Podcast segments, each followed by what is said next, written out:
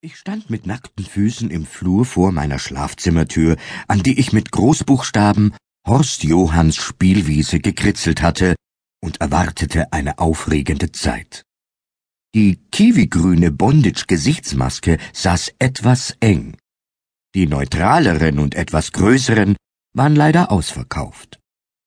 Hoffentlich würden meine Haare, die ich vorhin endlich mal wieder schwarz gefärbt hatte, nicht darunter leiden. Es fühlte sich an, als hätte ich meinen Kopf in Frischhaltefolie eingeschweißt. Aber die dehne ich mir schon noch aus, dachte ich mir und versuchte, mein Franck Ribéry-T-Shirt über meine Wampe zu ziehen. Ohne Erfolg. Ich nahm mir vor, mal wieder ein paar Pfunde abzuspecken. Als Stammtischbruder und mit meinen 45 Jahren würde das aber wohl kein Sixpack mehr werden. Zumal ich eine selbstdiagnostizierte Sportallergie hatte. Wenigstens fühlte ich mich in meinem Shirt ungemein sportlich.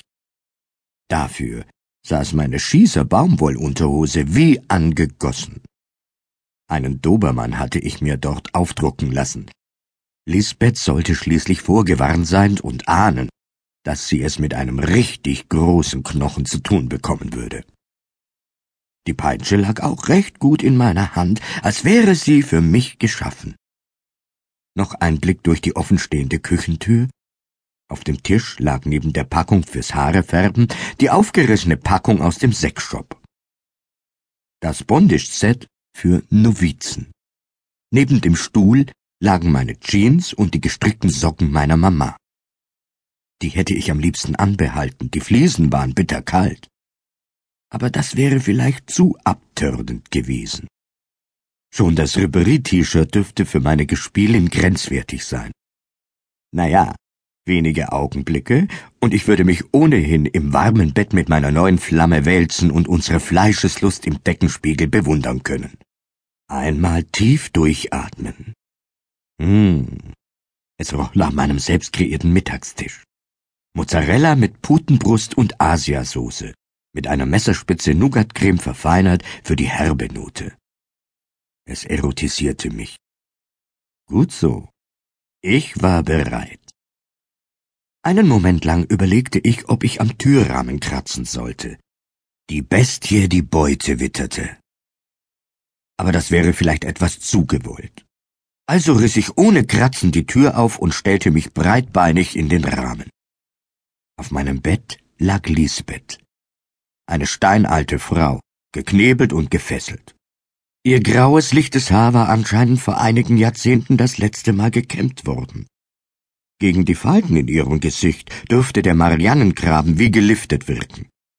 Sie glich mehr einer Mumie als einem Menschen.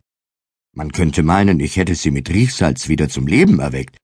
Dabei hatte ich sie in einem Sexshop kennengelernt.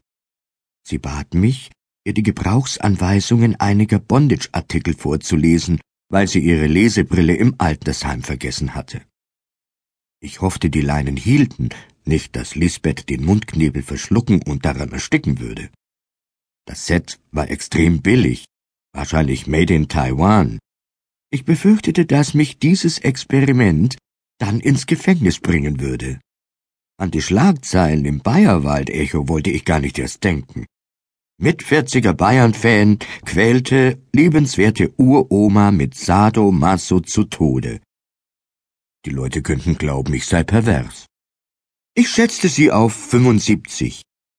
Lisbeth war sehr wahrscheinlich schon weit über 97, aber ich redete mir lieber die 75 ein, weil sie mir mit 97 einen Tick zu alt wäre. Aber trotz ihres stattlichen Alters fand ich sie wunderschön auch wenn sie etwas mehr Fleisch an den Knochen hätte haben können. Aber ich stand auf Frauen, denen man ihr Leben ansah. Mit den jungen Dingern, die über Laufstege stachsten und in einem früheren Dasein als Hühnchenknochen geboren worden waren, konnte ich so gar nichts anfangen. Ich wollte eine Frau, die im Leben mehr gesehen hatte als ein Maßband, die Gewichtsanzeige auf der Waage und das Grün an den Fingern, wenn sie sich hinter den Ohren kratzte. Ich wollte Lisbeth, und sie war nach langer Zeit mal wieder eine Frau, die mich wollte. Zumindest aus.